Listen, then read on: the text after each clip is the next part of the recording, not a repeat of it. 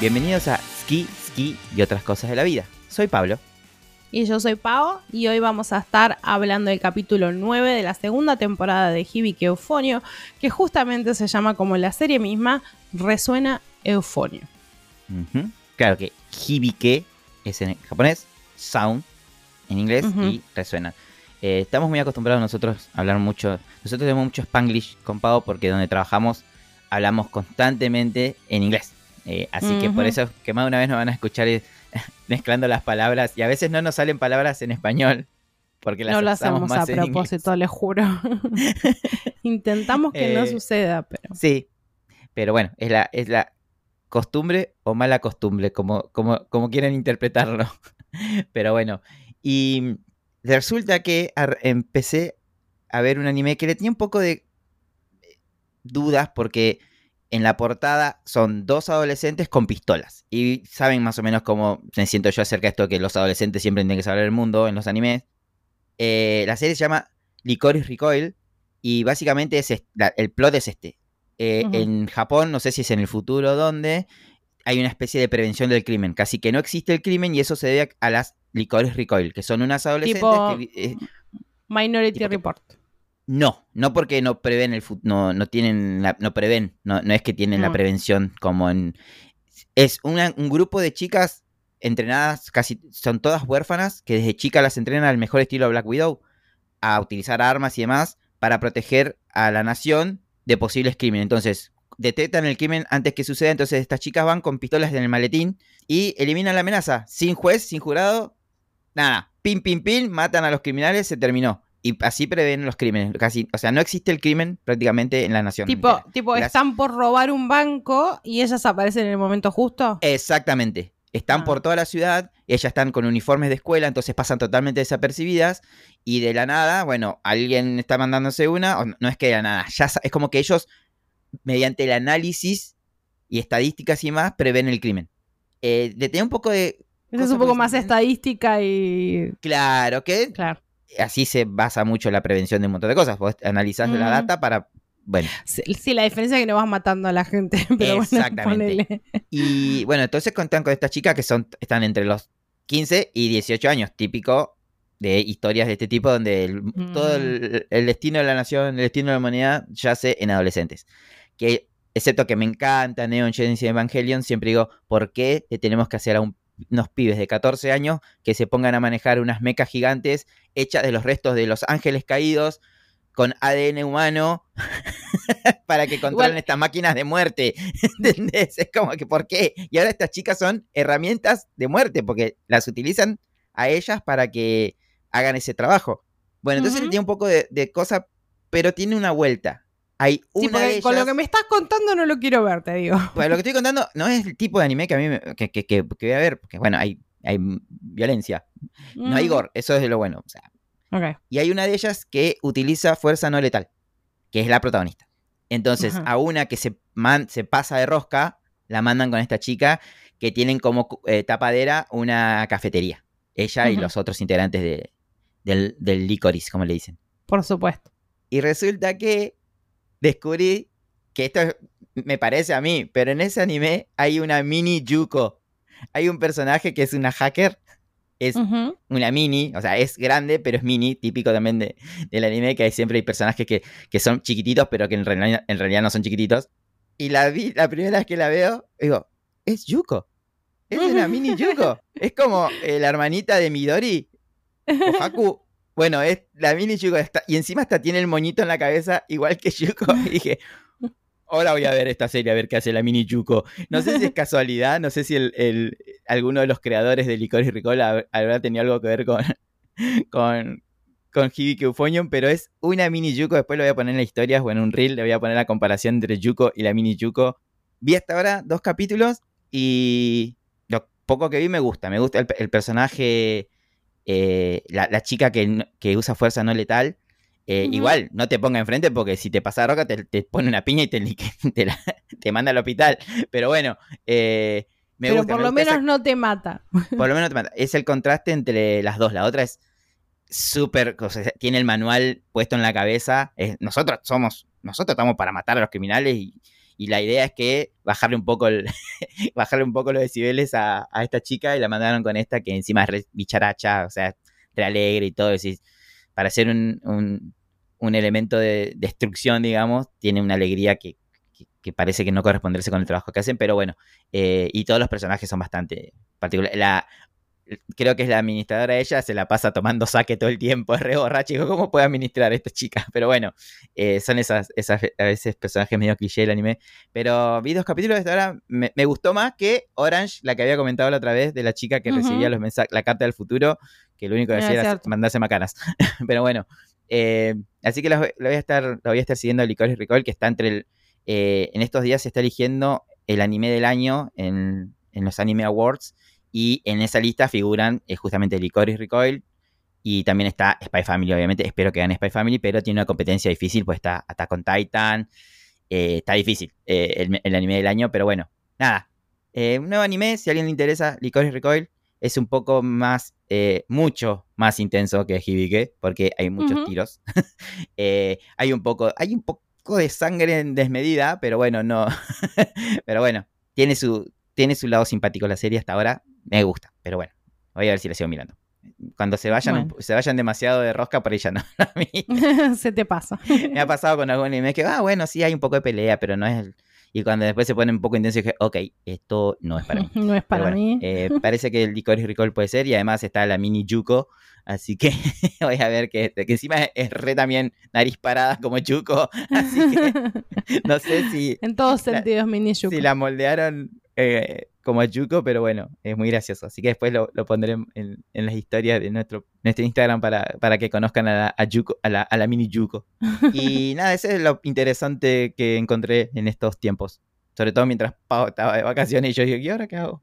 Y bueno, voy a mirar un anime nuevo. Me parece muy bien.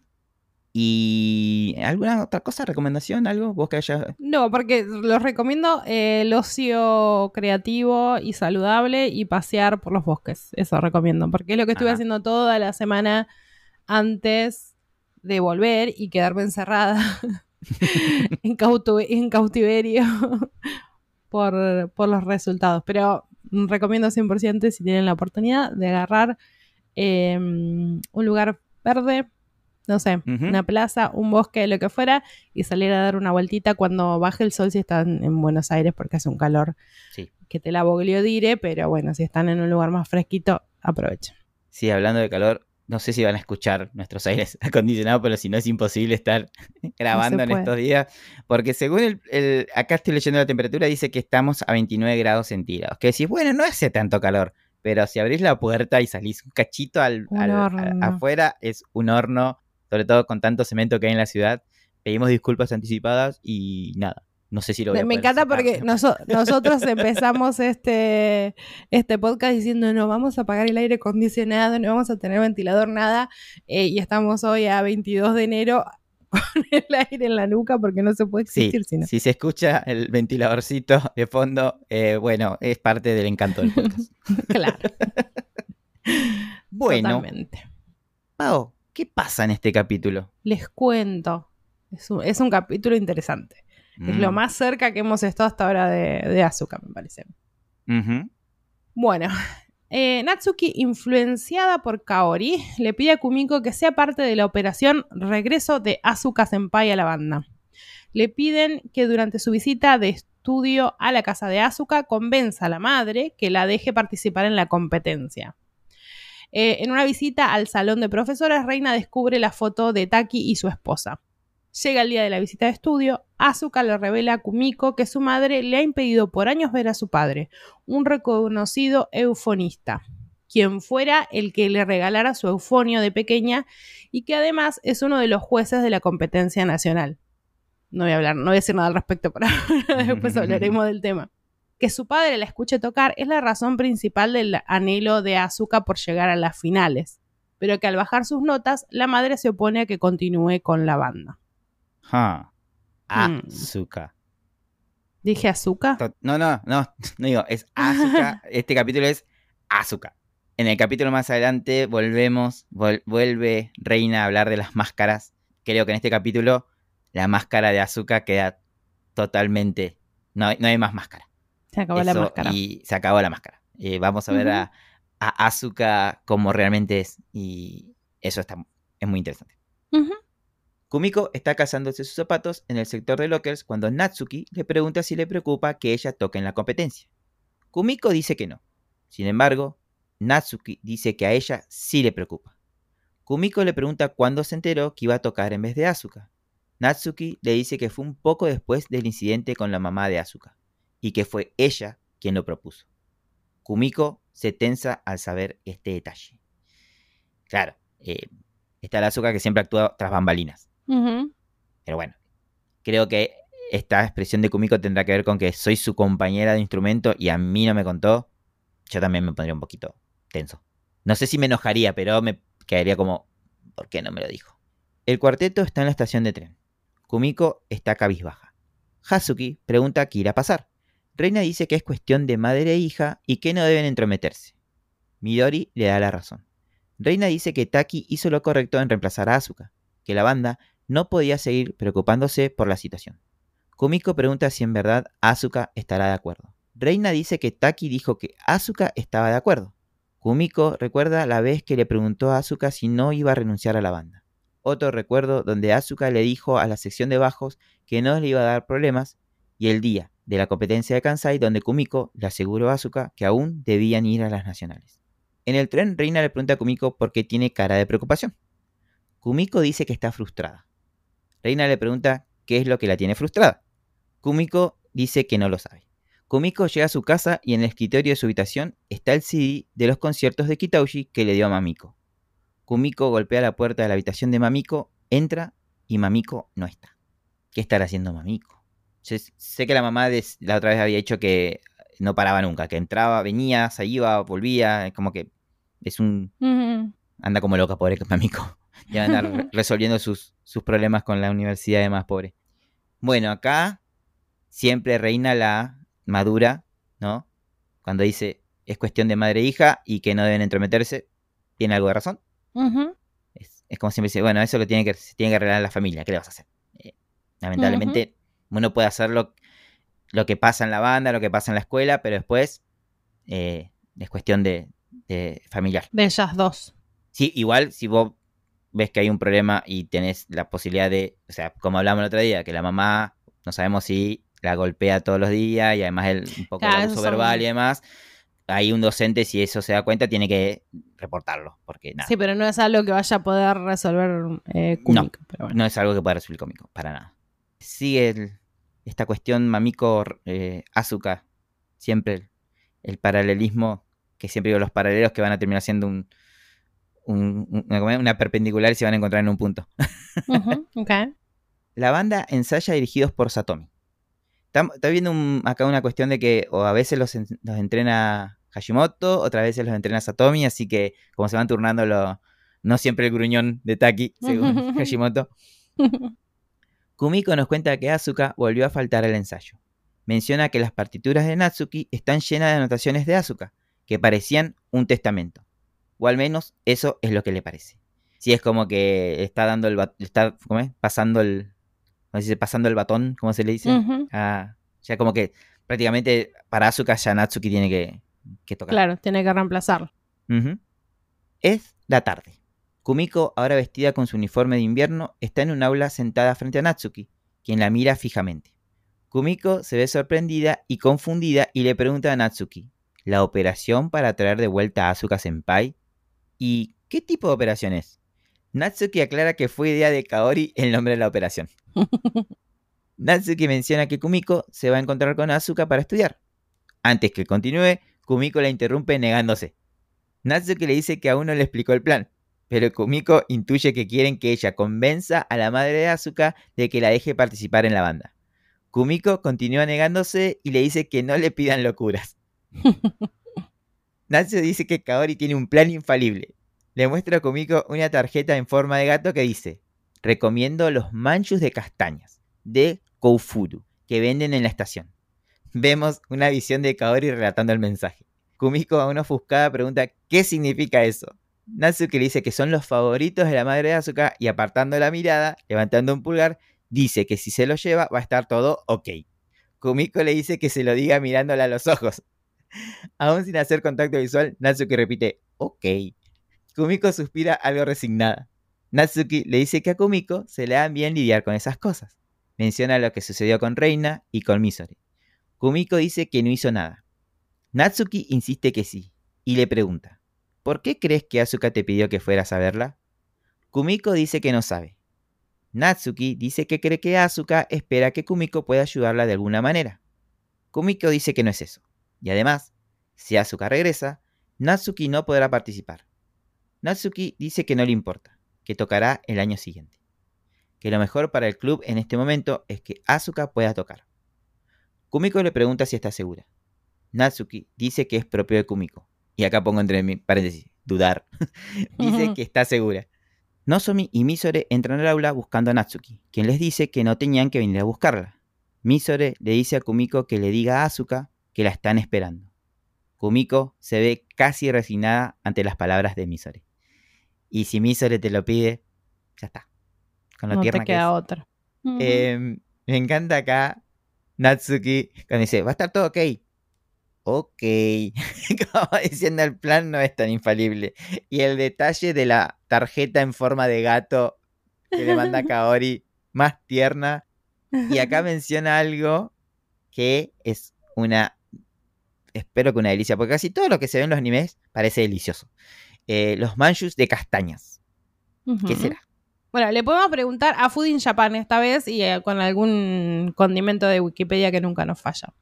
Eh, Kuri Manchu es una confitura japonesa o wagashi, que es un bollo o pastel asociado con la castaña. Es otra variedad de manchu, un pastel japonés al vapor relleno de pasta dulce azuki. Em, que acá es donde entra Wikipedia que dice que azuki o azuki es viña angularis, conocida como judía, frijol o poroto azuki, que es muy rico dicho sea de paso. Eh, la pasta de frijoles dulces generalmente se hace con frijoles blancos y a menudo se mezcla con pasta de castañas. Kurimanshu imita la forma y el color de las castañas poniendo pasta de frijoles blancos y castañas hervidas en un manshu y aplicando yemas de huevo en la parte superior para que el color y la forma se parezcan a las castañas. La mayoría de ellos se venden durante todo el año, pero también hay kurimanshu que se elabora solo en otoño, cuando se pueden recolectar las castañas. Em, la palabra kurimanshu en japonés significa castaño y un manshu es uno de los wagashi de pastel al vapor japoneses muy populares en el Japón. El interior se suele rellenar con, pasta de judías rojas o alguna otra pasta dulce. Por lo tanto, kurimanshu es un manshu de castañas, que es una de las variedades de manshu. Ok. ¿Te quedó claro? Y según Pablo. Sí, eh, parece muy rico. Es el plan infalible de Kaori. Así que bueno, vamos a ver si el. Igual es, me encanta, me da ternura porque es un poco, es muy infantil la, la, el plan, ¿no? El plan es ir con algo, con un pastelito y, y, y, mandarla hacia el. Aparte, el plan es de entrada como ablandarla con los Kurimanshu, ¿no? ¿Eh? Y después dejar que Kumiko la convenza. O sea. Que aparte Kumiko hasta ahora no hace nada, es como que está en el lugar correcto, en el momento adecuado, nada más. Pero me mata que justo a Kumiko la vas a mandar a esta misión imposible. Creo que ni Tom Cruise puede rescatar a su cabeza. Pobre Kumiko. Pero me mata que el plan es un poco de Kurimanshu y Kumiko. No, Kaori, no. Si ya las mandó a volar, te mandó a volar a vos, te mandó a volar a Haruka. repartió papo por todos lados, le dijo que no ataque, o sea, mirá que le va a convencer un mico con un pastelito, con una factura. Ahora vamos a ver más adelante por qué todo el mundo dice que es tan tierna Kaori, creo que por estas cosas. Pero bueno, ay, me duele, me duele la mandíbula de reírme de Kaori y su plan infalible. Igual Natsuki es el reflejo de lo débil y del plan. Cuando no la quiere mirar a la cara a la otra. No, no, no. es como la típica, decímelo a la cara, dale. la otra. Está todo sí, claro, va a, va a funcionar. Ay, Dios. Esta Natsuki es lo más. Ya es de noche. Las luces del aula se apagan. Reina se entera de lo que habló Kumiko con Natsuki. Kumiko dice que es mucha responsabilidad lo que le piden. Le pregunta si Reina tiene idea de por qué Asuka le invitó a su casa.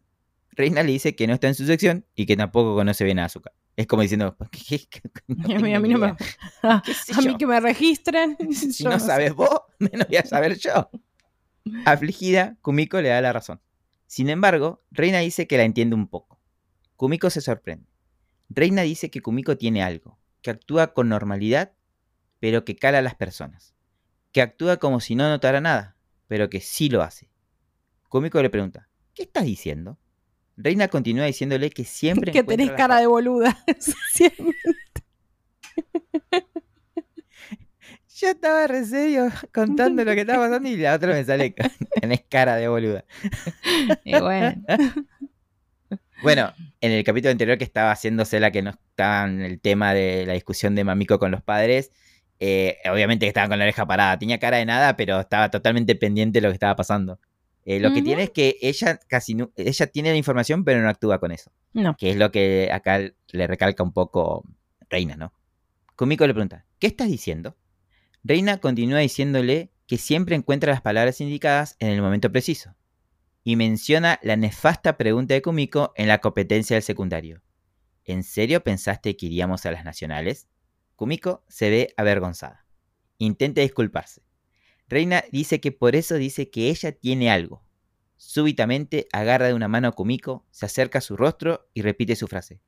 Me dan ganas de tomarte y de arrancarte esa máscara. Kumiko le pregunta, ¿y a Asuka también le quieres arrancar la máscara? Reina la suelta y le dice que no sabe. Hmm. Como diría, a veces eh, Reina eh, no, no entiende mucho los boundaries. casi se la casi como Midori que le dio el frentazo, esta casi le da una, se la acerca tan cerca que casi le, le pega con la nariz. Pero bueno, se habla también de cómo es eh, Reina, viste, que Reina por ahí, que decíamos, Misor es tranquilita y es muy directa y te dice las cosas. Reina también es media tranquila, pero cuando le salta el- la térmica, Sí, actúa pone- así súper violenta. Este, claro, estamos, viste, que decíamos, estamos hablando de las máscaras, las máscaras, la máscara, la máscara de, de Kumiko de ser la, la que no me importa nada, pero sí me importa, que está comprobadísimo, pero que casi nunca sabe actuar sobre las cosas que sabe. Que es lo que está diciendo. Ella misma sabe cuando fue lo de Misore y Natsuki estuvo ahí porque la situación la llevó, pero ella no intervino mucho. Ella no, No, fue no más, hizo más cuestión de Yuko y, bueno, Asuka que la mandó, que seguramente le contó todo lo que estaba pasando a Nozomi, que lo tendría que haber hecho hace un año atrás, pero bueno, no importa. Detalles. Ella siempre está ahí. Es, yo siempre digo, es, es- Kumiko es como una cronista. Ella está en los eventos, los puede llegar a relatar, pero nunca va a intervenir, nunca va a ser la protagonista de esos eventos. Mm. Pero bueno, hay cambios, hay cosas que están cambiando. Los engranajes están ahí, haciendo que las cosas funcionen de otra manera. Kumiko y Reina entran a la sala de profesores y encuentran a Taki dormido en su escritorio. Reina lo observa tiernamente y menciona que trabaja desde muy temprano por ellos. Kumiko dice que sería una pena despertarlo, que deberían dejar la llave e irse. Reina está a punto de dejar la llave al lado de Taki cuando éste se despierta y la sorprende. Reina, sonrojada, lo observa. Taki se disculpa con ambas por verlo en ese estado. Reina sigue estupefacta mirando a Taki hasta que Kumiko la saca de su estupor. Nerviosa, Reina agradece a Taki por guiarlos y le entrega la llave. Se emociona cuando Taki le toca la mano al agarrar la llave. Kumiko la observa algo preocupada. Supongo que la- por Kumiko está diciendo, esta boluda. Taki le pide a Kumiko que si nota algo raro en la interpretación de Natsuki, que no dude en decírselo, que sabe que Natsuki espera eso también. Reina ve la foto de Taki con su esposa y amigos. Taki le dice a Kumiko que deberá tocar un compás de la pieza libre ella sola. Reina mira atentamente a Taki y a su esposa. En el tren, Kumiko dice, en el peor de los casos, tocaré sola. Reina está en silencio, pensativa. Tenemos que volver varios capítulos atrás cuando Kumiko se entera de la situación de Taki, de su... eh, Ujú. de su- que falleció su Que esposa. nunca le, nu- nunca le contó a, Nunca le a contó. Reina. Mm. Nunca le contó, porque ahí está de vuelta. Ella siempre tiene información y después no sabe qué hacer. Y hablábamos que es re indecisa, porque este dice, eh, dice, no, no le puedo decir a Reina. Salió al patio y dijo, uy, capaz que le tenga que decir la Reina. Típico de Kumiko, que siempre está en la duda. Y después, bueno, después con tanto drama se ve que se le pasó. Se le pasó, se le pasó y nunca más le comentó a, a, a Reina el- lo de lo de Taki. Em, Que no sé, igual en esa estoy igual con Kumiko, no sé si va a ser más bien o mal. Yo creo que le tendría que haber dicho. Pero bueno, esa es mi postura. Sí, sí, totalmente. Sí. Sí, sobre Ujú. todo eh, viéndola que eh, sigue con su fascinación y acá toda esa secuencia de que le toca la mano y se pone casi que se va para atrás con las patitas para arriba fue Claro. muy muy eh, demasiado como enamoradiza y, y bueno, qué sé yo. Igual me, me- me hizo un poco de un poco de, de ruido esa que mira fija. Si fuera otro tipo de anime, otro tipo de historia, esa mirada enfocada a, la a los rostros de Taki y de la, y de la esposa sonaba como super stalker sobre esas películas donde eh, vas a hacer lo- todo lo imposible para estar con esa persona. Y que menos mal que no es ese tipo de historia. El Sí. pu- cómo lo enfocaron el punto de vista como diciendo se está obsesionando Se con esa imagen. que. "Mm, espero que no. Quedó medio raro. Eh, pero bueno, siempre digo, no es ese tipo de historia. Y Déjalo ir. está- y bueno, vam- vamos a ver qué pasa. ¿eh? Ahí, todavía estamos capítulo 9, faltan 10, 11, 12, 13. Faltan 4 capítulos todavía. Así que sabemos, esto no es novedad, sabemos que el último capítulo va a ser la competencia. Estemos atentos. Me spoileaste. Nunca se me hubiera ocurrido. Sabemos cómo este tipo de historias siempre terminan con la competencia. Eh, sí, obvio. Bueno, los que no entendían eso, eh, Se acaban de enterar. se acaban de enterar, acabo de arruinar toda la historia. es el día de la visita a la casa de Asuka. Kumiko se acerca a la salida de la escuela casi como queriendo que Asuka no la vea, pero esta la está esperando en el sector de loques leyendo un libro. Pega una espiada a Asuka e intenta irse para otro lado, pero Asuka la ve. Kumiko le pregunta qué libro está leyendo. Asuka le promete que si le resulta interesante, se lo va a prestar. ¿Y qué iba a hacer después, al otro día? Si se iba... ¿Qué le iba a decir a Asuka? Porque y te a punto de no te encontré. O, ay, me olvidé, no me di cuenta hasta que llegué a mi casa. Ya me la imagino. yo. Ya se estaba por ir. ¿Pero qué iba a hacer? Si iba a esconder... Supongo que hay otras salidas de la escuela, pero bueno, igual tenía que ir a Sí. buscar su zapato. Su zapato. O sea, no se puede Sí, ir sí. con las... eh, En patas, caminando. por- Extremista que es. Kumiko y Asuka caminan conversando poniéndose un poco al día. A Kumiko le cuesta llevar adelante la conversación. Asuka le menciona sus nuevas zapatillas y le comenta que justo eran de su talle, ya que tiene los pies grandes. No sé por qué ese comentario que hacen, pero bueno. Se escucha a Kaori llamar a Asuka. Kaori se acerca corriendo y le dice que las vio a lo lejos. Pregunta a Kumiko si las puede acompañar un rato. Nada sutil Kaori acá, me encanta. no. Kaori y Asuka hablan de alguna cuestión administrativa del club. Kaori dice que se tiene que ir a otro lado. Le da a Kumiko una bolsa con los manchus de castañas. Kumiko se ve sorprendida. Kaori recomienda que los acompañen con té y le hace un guiño a Kumiko. Nada, cero disimulada. Asuka le pregunta, ¿nos los das? Kaori dice que sí. Se despide, pero ve los cordones desatados de Asuka y se los ata. Kumiko observa muy atenta esa interacción. Kaori finalmente se despide. Asuka dice que Kaori es kawaii, que es muy tierna. No. Y acá me vino a la mente cuando Kaori le, le empieza a atar los cordones a, a Asuka, una de las peores adaptaciones de personaje de un libro a una película, que es el caso de Ginny Weasley en las películas de Harry Potter. En, creo que es en el sexto, la sexta adaptación, en El Príncipe Mestizo, que están, no sé qué pasa, y Harry justo está en la casa de los Weasley. No sé a quién escritor se le ocurrió que es un gesto romántico que Ginny le ate los cordones a Harry. Es súper extra. Esta, eh, esta, este, esta, toda esta interacción para mí fue extrañísima. Yo estaba... Fue muy rara, ¿no? Porque Claro, sí, yo estaba.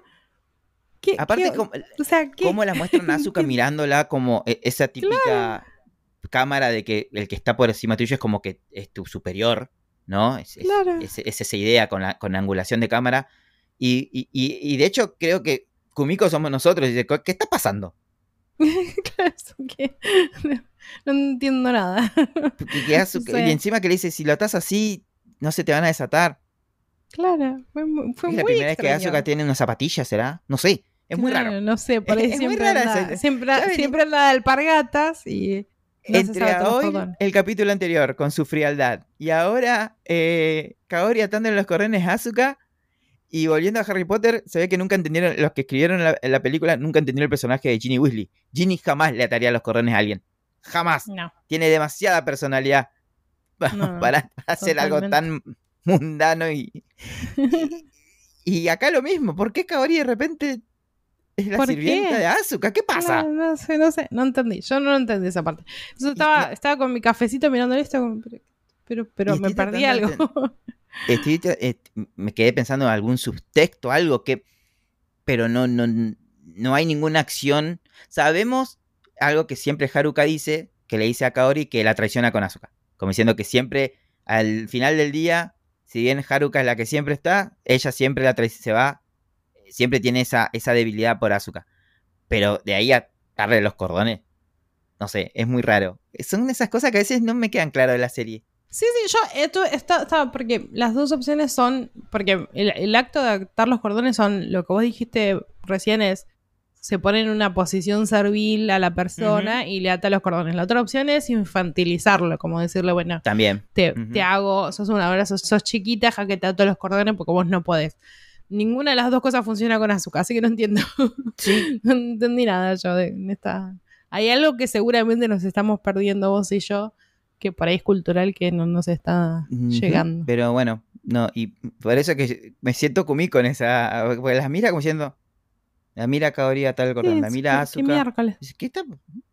¿O qué tipo de relación tienen estas dos? Algo así es como que, que, que- que parece que es la duda de Kumiko. No sé, sí, puede, puede ser, no sé. Yo, yo me quedé muy. Yo no entendí. Esa parte no la entendí. Tenía la esperanza que me la explicaras vos ahora, pero se ve que estamos No, los no, dos yo en la estoy. misma. tam- y si alguien ve el anime, cuéntenos qué interpretan de, de esta, de esta Claro, interacción. pero hay alguien que sepa más. Pero bueno, dejémoslo ahí. Pongámosle un pin, como suele decir yo. Sí. Llegan a la casa de Asuka, la cual se ve bastante tradicional. Asuka le dice, cuando digo bastante tradicional, no quiere decir que es una casa normal como cualquiera, sino que es de aspecto tradicional japonés. Las casas Claro. eh, antigua, antigua con muy, muy de estilo japonés. eh, con, la, con las paredes de papel. y- claro, exactamente. No es un departamento como el de. El Claro. de ¿Cómo es? El de. Kumiko. El, No es un el departamento como el de Kumiko. que no lo- nos Eh, olvidamos el nombre. Kumika. Como le suelo decir yo, Kumika. sí. Asuka le dice a Kumiko que se sienta cómoda, que no hay nadie más en la casa. Kumiko observa atentamente todos los detalles. Asuka sirve bebidas y le pregunta a Kumiko si está nerviosa. Kumiko dice que no. Ve el eufonio de Asuka en un rincón y le dice que se lo trajo a su casa. Asuka se ríe y dice, aunque hay cierta persona a quien no le gusta. Sin dudas, refiriéndose a su madre le pide los apuntes de matemáticas a Kumiko. Mientras Asuka revisa los apuntes, Kumiko acerca la bolsa de manchus como escondiéndolos. Asuka le dice a Kumiko que está terrible su matemática. Kumiko da un sí de resignación. Asuka termina de explicar unos ejercicios a Kumiko y propone tomarse un descanso. Tomar té con los manchus. Kumiko, desesperada, le dice a Asuka que son para su madre. Asuka se ríe y dice que debió imaginarse eso viniendo de Kaori. Asuka le dice que por desgracia, su madre no llegará hasta la noche, pero que igual se los va a dar. Kumiko se los da agradecida. Em, era, pero era obvio. La otra, toma, esto es para el té. Obvio que se dio cuenta la otra que, que no la, vive con, las- con esa persona de que nació. Obviamente que se da cuenta que están lo que están planeando. Encima es Asuka. Aparte Em, es Asuka, es más viva. y, y cuando Me- sirve las bebidas, cuenta que los vasos tienen unos gatitos colgando de- del Sí. vaso y cuenta que se los rega- regaló Kaori. No sé si eso termina de completar algo con respecto a la interacción, pero bueno, se ve que hay una cierta cercanía entre Asuka y Kaori. Pero igual sigo confundido con lo que pasó antes. Pero con, bueno, con los cordones. con los cordones. Em, una cosa que me causó gracia de esta parte es cu- cuando se levanta Kumiko y se le habían dormido las piernas porque se nota que no está acostumbrada a estar como Claro. en un espacio tan tradicional. Ella tiene Sí. un departamento más moderno. Sí, ella eh, estudia sentada en una, en una silla, todo muy más, occidental, Claro. como le dicen ellos. Claro. Y sí que se levanta y dice, uy, que se, Oh, se me oh, no las piernas. No sé. Yo también, yo no me aguanto 10 minutos así. Imposible Sí, para no, mí. yo tampoco. Antes me acuerdo que me ponía en, en- en posición, como se le dice. Antes podía estar con las piernas cruzadas horas y no me pasa, pero ahora ya la, la edad pega. la edad no te deja hacer ciertas cosas. Yo, te aguanto un rato, pero no tanto como cuando cursaba en, el piso sentada por horas en pleno invierno. claro. Eh, sí, me acuerdo que, bueno, me pasaba cuando estaba en la antigua, antigua Artes de que había aulas que éramos 300 alumnos y apenas había 100 sillas. Así que la mitad estamos o parados o sentados en el piso. Eh, aguante la educación pública. Em, sí. Igual, no había eh, sillas suficientes, pero nos enseñaban igual. Come on. Sí, em, guarda. No tenías que estar matándote para poder llegar a... Sí. No, esa después, pagar, pagar, los préstamos estudiantiles hasta que te jubiles. Sí, no, no. Qué difícil, ¿no? Pagar los préstamos estudiantiles y al mismo tiempo tenés que estar guardando para la jubilación en, otros lugares. Así que, bueno, dentro de todo, estar sentado un ratito en el piso no, no era tan malo. No. En la cocina, Asuka busca algo para acompañar el té y ofrece galletitas. Kumiko le pregunta por qué Asuka decidió ayudarla a estudiar de repente. Asuka se hace la misteriosa y dice, un pajarito me dijo que tus notas son terribles. Kumiko afligida pregunta quién lo dijo. Asuka se pone algo seria y le confiesa que en realidad quiere hablarle de algo. Asuka le presenta a Kumiko el mismo libro que le habían dado de pequeña para aprender el eufonio. Asuka le comenta que el autor es un intérprete de eufonio llamado Masakazu Shindu. Kumiko dice que es muy conocido, que tiene su CD. Asuka, sin pestañear, dice que él solía ser su padre. Kumiko queda estupefacta ante la revelación. Asuka, muy tranquila, se sienta y dice que deben tomar el té antes de que se enfríe. Kumiko le dice a los gritos, eso no tiene importancia. Asuka le dice, hora de las preguntas. Kumiko pregunta cómo es eso de que era su padre. Asuka cuenta que sus padres se divorciaron, por eso ella se apellida Tanaka. Pasó cuando ella tenía dos años, así que no recuerda mucho de su padre. Kumiko pregunta, ¿no lo has visto desde entonces? Kumiko, te acaba de decir que no. Que, no. Kumiko, que Siempre hace lo mismo, Kumiko. Dios mío. siempre digo, ella anda dial-up, no tiene 100 megabytes de, velocidad de... Olvídate. le cuesta que le baje la información. Así toda la queremos. Asuka menciona que su madre no quiere que ella se relacione con su padre. Dice que está algo loca, que es posesiva y algo histérica, que tal vez por eso su padre se fue. Asuka aclara que no detesta a su madre, que al fin y al cabo la crió, que tiene pensado compensárselo en algún momento. Kumiko le dice que aunque Asuka dice no odiar a su madre, en realidad sí lo hace.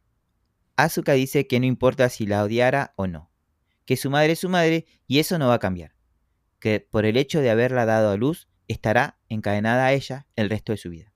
Para su madre, la banda sinfónica no forma parte de su idea de felicidad. Kumiko está cada vez más afligida. Le pregunta a Asuka por qué entonces toca el eufonio. Asuka cuenta que cuando estaba en primer grado le llegó un paquete con una carta, unas notas y un eufonio de parte de su padre. Fue a practicar con un eufonista de la ciudad y resultó que tenía talento. Eso la hizo muy feliz.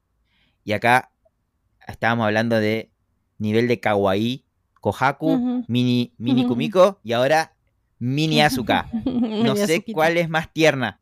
Ahí eh, la competencia está difícil. Em, Kumiko dice que parece algo salido de un manga. Asuka cuenta que obviamente su madre se opuso, aunque fue paciente. Acordaron que si Asuka bajaba sus calificaciones, debía dejar el eufonio. Asuka admite que se esforzó para conservar lo que tanto quería, que no tocaba por diversión, que solo le bastaba tocar sola. Y dice que debe ser su castigo. Le muestra a Kumiko la lista de jueces de la competencia nacional y ve que entre ellos está Masakazu Shindu. Asuka dice que saber eso encendió su ambición y admite que hizo todo para sí misma. La oposición a Nozomi, las arengas a la banda y otras tantas cosas. Algo arrepentida, Asuka dice que le hizo perder el tiempo a Kumiko y tiene que volver a estudiar. Exaltada, Kumiko le dice que le gusta cómo Asuka toca. Le cuenta que la escuchó en la mañana de la concentración, que le gustó mucho cómo tocó. Asuka le cuenta que esa pieza la escribió su padre, que estaba en las notas que le envió. Asuka le dice que tenía la esperanza que Kumiko odiara esa pieza. Kumiko dice que le encanta, que tiene un sonido cálido y amable, que la escucharía por siempre, que desea que Asuka toque la melodía ahora mismo. Asuka dice que Kumiko está inusualmente directa. Kumiko le dice que la que no actúa como de costumbre es Asuka, quien le da la razón a Kumiko y le dice de ir a tocar el eufonio al río. ¡Uh! Revelations. Vos tenías que decir algo acerca de que Masa... ¿Cómo se llama el papá de, de Asuka? Señor eh, Shindu-san sea juez de... Ah, sí, es medio, medio raro. O sea... Conflicto de interés. Claro. Es un... Sí, sí, eso es lo, primero que me vino a la, mente cuando con todo esto. De todas maneras, lo que yo pensaba es que toda la serie hasta ahora todo el mundo está hablando, o, varias personas hablaron, de que, mm, o incluyéndote a vos, de que Asuka tiene como un interés escondido y que todo lo estaba haciendo por una razón como egoísta. Y la verdad es que me parece la, razón más tierna y la mejor O sea, me, de no, no empeoró. para mí, mi visión de Asuka mejoró.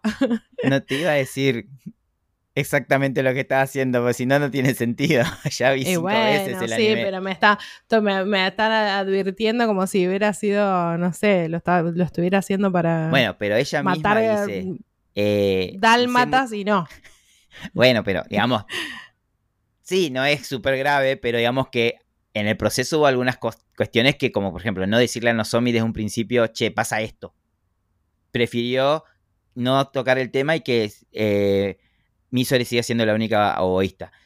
Deja, o sea, ella misma dice, hice algunas cosas que por ahí, eh, como dice, el fin no justifica los medios, pero bueno, no es que fue súper grave, pero hubo algunas situaciones como diciendo...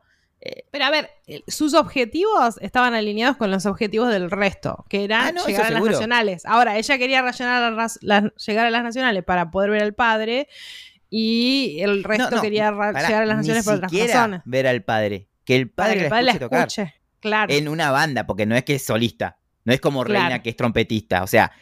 Eh, ¿No tiene un solo ella? No, tienen el solo de eufonio, pero no es un solo en sí, es como una ah, sección donde toca los eufonios con el eh, contrabajo. Son Midori y, y los dos eufonios, que hay una sección. Ok. Pero no, no, es que tienen un solo. O sea, fíjate lo, lo, fuerte que es toda esta situación para Asuka, la, madre, la negación de la madre que, se vea con el padre. Eh, y su único anhelo, y no, o sea, fíjate a lo que ha llegado para que solamente la escuche en, un, en el contexto de una banda. O sea. Sí. Y ahí decís, uy, esta piba. Está desesperada, pobre. Sí. Aparte, el único contacto con el padre está en la banda. Claro, es ese. Esa es la única forma de llegar a su padre. Igual, dicho sea de paso, señor, no sé. O sea, no sé cómo es la legislación japonesa, pero. No tengo idea no, muchas ganas no le pudiste, no sé, tratás de hacer... sí, de hecho me sorprende que la madre no quemó el eufonio, si es tan como dicen que... o sea, tan mala, tan... O sea, la dejó tocar eh, en última instancia el eufonio. Sí, aparte... Así que no sé. vamos a decir que no justificamos ningún tipo de violencia. No, no, no, esa parte pero, pero... siempre tenemos también la visión que nos da Azuka la madre. Si está un poco loca, es de posesión. no, sabemos la parte, no sabemos por qué no funcionó con el padre tampoco. ¿Por qué se fue el padre? No eh, sabemos nada. Me viene a la mente, ¿sabes qué? ¿Te acordás Coco, la película de Pixar? Sí. Que en la familia está prohibido la música. Porque el abuelo se fue por la música, la había dejado a la madre de la hija, que bueno, desapareció, que tenían pensado que desapareció. Y es más o menos esto, que es más importante, capaz que, no sé, nos conocemos la historia de, de Shindu-san, pero por ahí era más importante la música que la familia. La mujer dijo, ¿sabes qué? Si va a ser así. Sí, claro, si no te importa yo, no, te importa tu hija, andate. Y por algo se opone a que la música. Azuka, ese, la música, la banda no forma parte de la idea de felicidad que tiene mi madre. Algo más pasa, o sea, pero bueno, tenemos una visión sesgada de lo que nos Y parcial de todo lo que está pasando. Por igual, como siempre decimos, no justifica que le des un sopapo a tu hija o que la insultes. Son dos cosas separadas, igual, son dos cosas diferentes que que no tienen nada que ver. Pero sí, o sea, y tampoco, porque de repente la, la madre es la mala del todo y acá el padre, o sea, no está en ningún momento. No. ¿Dónde parece? todo lo que hizo fue mandarle un paquetito. En mi head canon, siempre me imagino que una vez que eh, Asuka vaya a la universidad, se va a ir a, a reconectar con su padre, de alguna forma. Ese siempre pienso que qué será de post, post secundario para, post preparatoria para, para Asuka. Así que siempre me imagino que, bueno, supongo que irán a, a comenzar, porque casi no tuvo, tenía dos años. Sí, no tenía nada. La máscara finalmente se salió. Hasta ahora la única que lo sabe es Kumiko y conociendo a Kumiko no, no es como Switchy, que le voy a contar a todo el mundo. Pero no sabemos cómo se va a enterar Switchy y después le va a contar a todos los demás. O sea, no por Azuka, no por, no por y no por Kumiko, pero se van a enterar igual. Cada vez vamos entendiendo un poco más a Azuka al pasar de la, de la historia, sobre todo en esta segunda temporada. Y esto es el, que finalmente te hace entender el, porqué de sus. de su. de su máscara. Porque realmente también es, era esa cuestión. Ah, no, como diciendo, soy recanchera, no me importa. A mí no me importa. pero también. Pero también la, única opción que ella tenía de, tocar el eufonio era que ella fuera perfecta. O sea, esa, era la condición que le habían puesto. Entonces, el resultado tenía que ser perfecta para poder lograr lo que ella quería, que era solamente tocar el eufonio. Y bueno, y aparte que lo que dice, o sea, cuando se enteró de que el padre era uno de los jueces, y dice, bueno, esta es la oportunidad que me escuche, fue donde le puso más mucho más ímpetu a la banda y ahí fue que seguramente habrá bajado algunas notas. Caminan por la orilla del río. Kumiko se preocupa por los mosquitos y Asuka dice que a ella no le pican, que tal vez a Kaori sí, porque debe ser sabrosa. Esas cosas, esos comentarios de Asuka. Se sientan en una bajada del río. Asuka pregunta a Kumiko si de verdad la quiere escuchar. Kumiko enérgicamente responde que sí. Asuka se ríe y dice, eres tan eufo, o Maechan. Dice que ella no se consideraba demasiado eufo. Por eso se sorprendió cuando vio a Kumiko. Pensar que encontraría una chica tan eufo por ahí. Kumiko le pregunta si eso es un cumplido. Asuka dice que sí. Sonriendo dice que por eso quería que Kumiko la escuchara. Kumiko nos cuenta que la sonrisa de Asuka no se parecía a las otras que le había visto hasta entonces. Asuka toca la pieza, Kumiko la escucha atentamente Mientras escucha la melodía, vemos escenas del atardecer en las cercanías del río. Susurrando, Kumiko nos dice, y así comenzó la siguiente pieza. Me encanta el sos tan eufo. en la final de la primera temporada, Kumiko descubrió su amor por el eufonio, ¿no? Que era cuando creo que se le dice a la, hermana. En un momento le dice, bueno, está bien, está bien que te guste el eufonio y se va. Este, y acá Azuka es como que siempre está en un debate, ¿no? Porque ella es una genia tocando el eufonio, pero viste que suele decir como que no se sentía tan, tan del eufo. Pero es que cuando la descubrió a Kumiko dijo, ah, hay, hay otra que le gusta tanto el eufonio como, como a mí. Así que... Siente la, conexión. Como, siempre, Kumiko sin querer, queriendo. Solamente por existir. Solamente, por existir. Sí. Y bueno, yo ya vi este capítulo, hablé un montón. ¿Qué, te pareció? Em, que quiero ver la versión de toda esta historia de, de Asuka. O sea, vería ese anime. Si me decís mm. mañana, mira, ahora va a salir la versión de la historia de con Asuka protagonista, compro. Totalmente. O sea, me mejoró, mejoró muchísimo más como, como personaje. Y ahora la defiendo al doble de lo que le defendí. Hace tres capítulos que estaba, no, eh, ahora más. Bueno, pero eso es lo que tiene bueno esta historia porque fíjate vos que en el comienzo siempre la defendiste. Después hubo un, momento que dijiste, uy, eh, ah", como que empezaste a, dudar un poco de, este personaje. Pero después, ah, esto pasa por esto. O sea, como siempre digo, ellos te tiran las migajitas, acordate, fíjate que hace dos capítulos atrás, o un capítulo atrás nos dijeron, nos mostraron el librito de práctica que le dan a Kumiko. Sí. Es el mismo libro de práctica que le da eh, Asuka, que le dice es el que hizo mi papá. Dice, ah, es como que las conexiones vienen de antes, de antes de que se conocieran siquiera. Y, eso es lo que me gusta de, esta historia, que siempre, ah, no, deje, no hay que dejar pasar un detalle. Es como que prestar atención, no, puedo pasar ahí de largo, pero no. Siempre, siempre hay alguna cosa extra. Y. Sí. Me, gustaría ver. Me gustaría ver eh, qué fue o cómo pasó eh, Azuka el año anterior, que fue el año de la crisis. Em, y qué. de cómo reaccionó y cómo cómo, cómo pasó ese año de la crisis, ella llevó a tantas personas alrededor de ella a dudar de, porque la, la gente alrededor de ella duda de su honestidad. Y la razón por la cual yo tuve un momento de flaqueo con respecto a su Azuka, a pesar de que nunca lo dejé, la dejé de bancar, eh, El ship, tenía, de tenía que... con otra que Harry Styles. Ella, ella defiende a capa y espada. Es. Pero digo, lo que.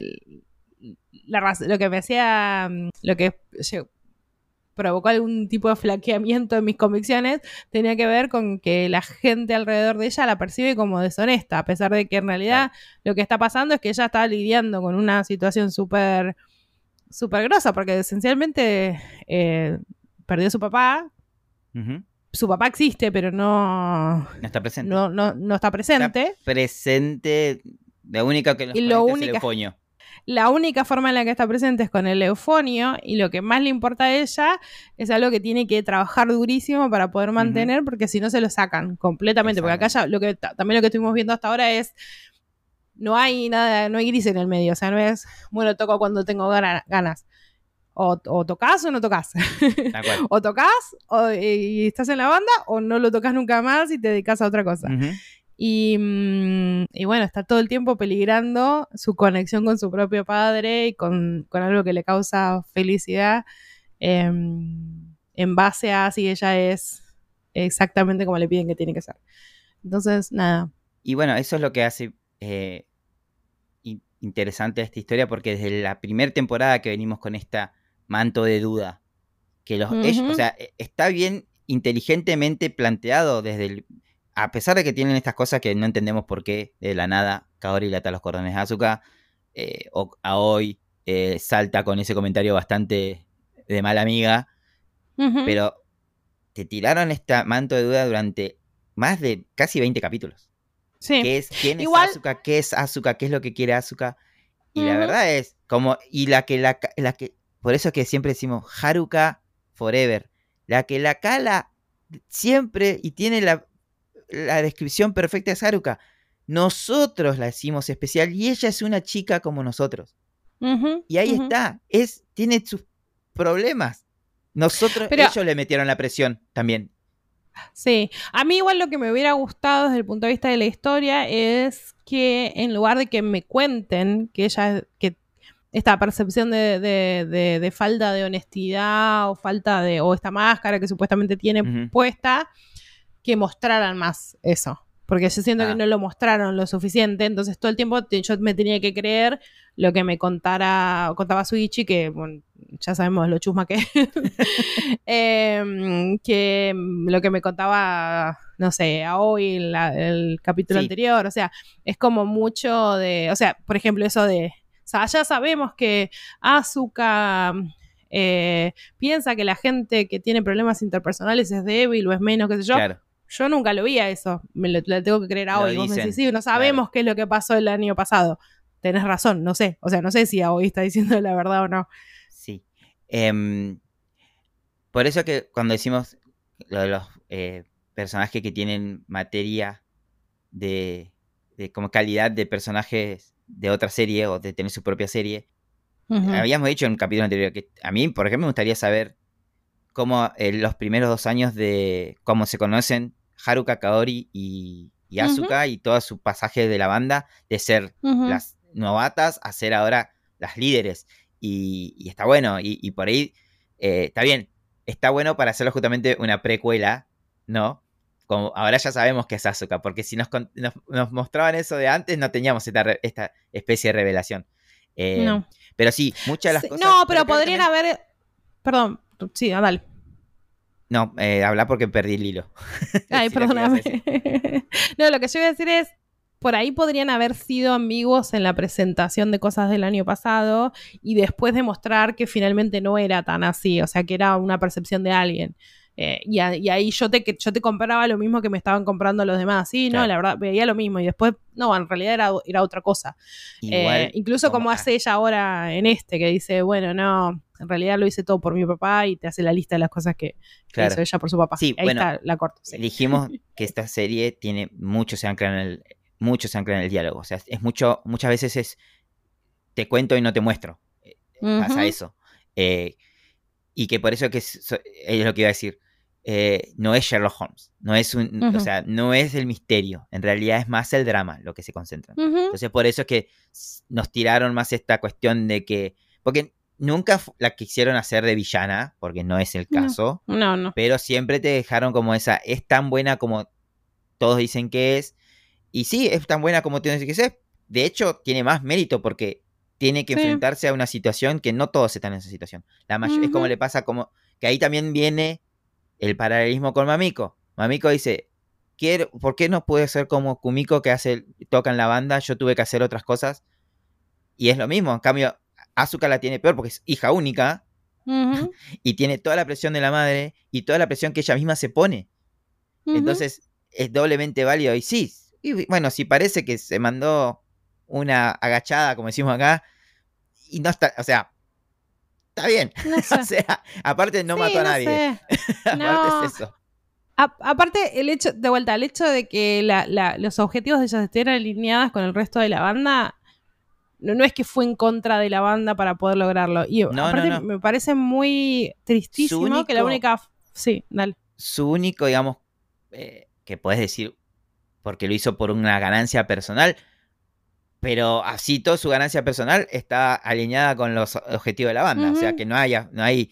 eh, A veces lo que le hacía la duda, tanto a Kumiko como a nosotros, es esa acti- so- esa actitud que ella muestra, que es, está bien, es, es una forma de. También es una autodefensa.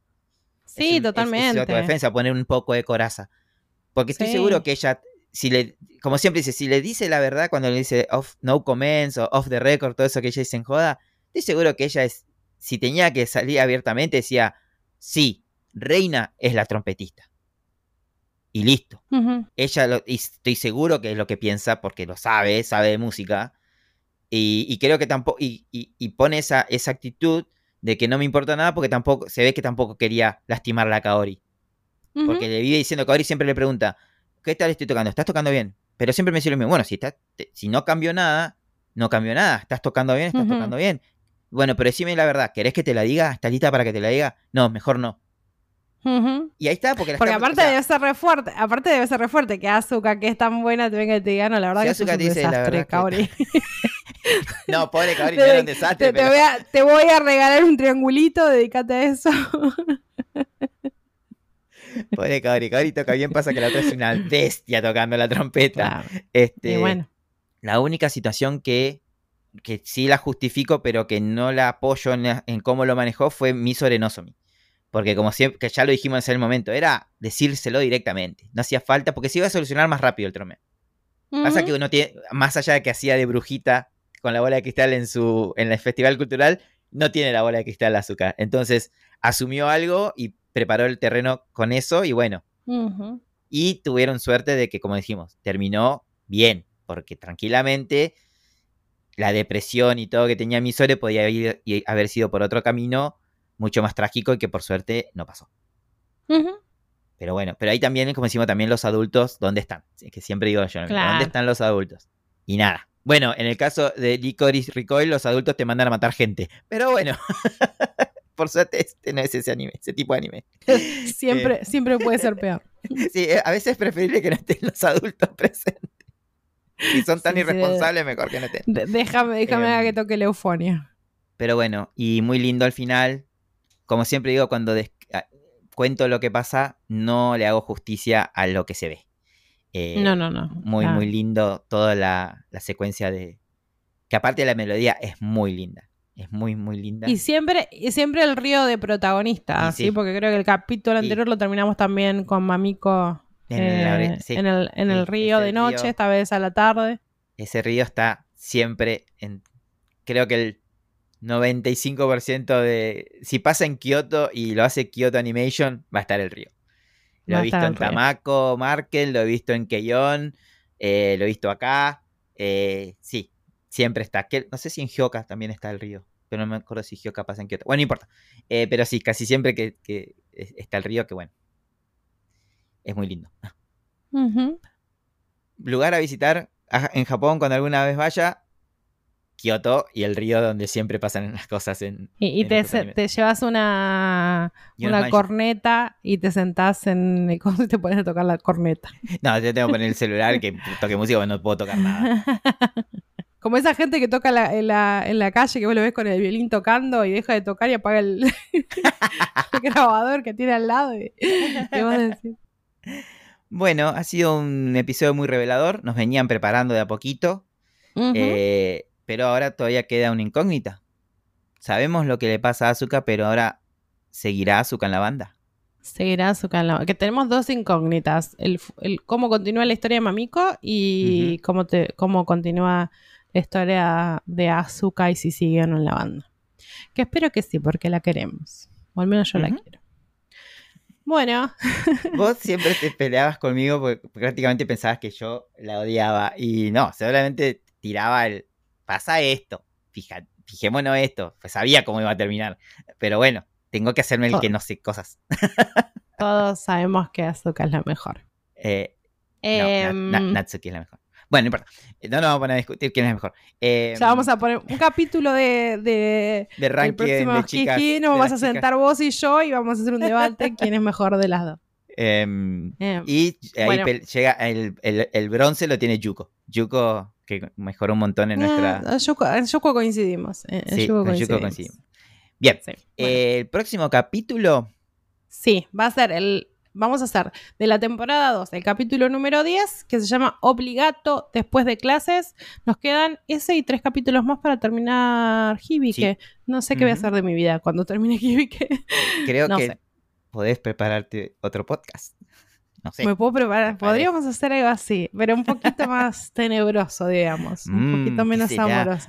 Nos vamos a ir a la otra punta, ¿eh? Como que venimos de, de acá y nos vamos a, Es verdad. a un poco un poquito más sangriento. Mm, estoy preparando Bueno. mentalmente. Sí. Hace yoga, relájate. Pero estamos muy en brand porque estamos hablando acá de muchos eh, de hermanas y creo que ese podcast es sobre hermanos. Ah, es sobre hermanos. Empieza- vamos acá, eh, vamos a estamos hacer. tirando las migajas, a ver si después pueden. Claro, a ver si, a ver si pueden in- in- in- inferir de qué estamos hablando. Y con Em. eso llegamos al final de un nuevo episodio. Sí, recuerden chequear el próximo capítulo de nuestro podcast en su app de podcast favorita.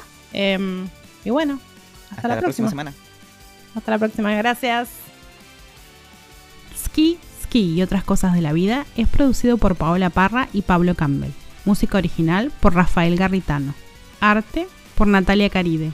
Recuerden contactarnos a ski.ski.podcast.gmail.com o en nuestro Instagram ski.ski.podcast. Gracias por escucharnos.